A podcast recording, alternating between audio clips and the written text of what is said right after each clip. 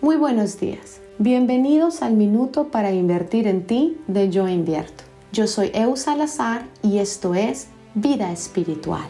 Para finalizar esta semana, quiero hacerte un dulce recordatorio que para llenarnos y nutrirnos de información positiva, de amor y de esperanza, debemos de cuidar nuestras conversaciones. Debemos de poner atención qué estamos dejando entrar en nuestro campo energético.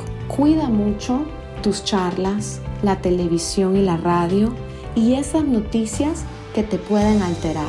Aprendimos esta semana a sustituir un pensamiento por otro, a poder respirar y regresar a nuestro centro, a poder afirmar qué somos y qué estamos creando.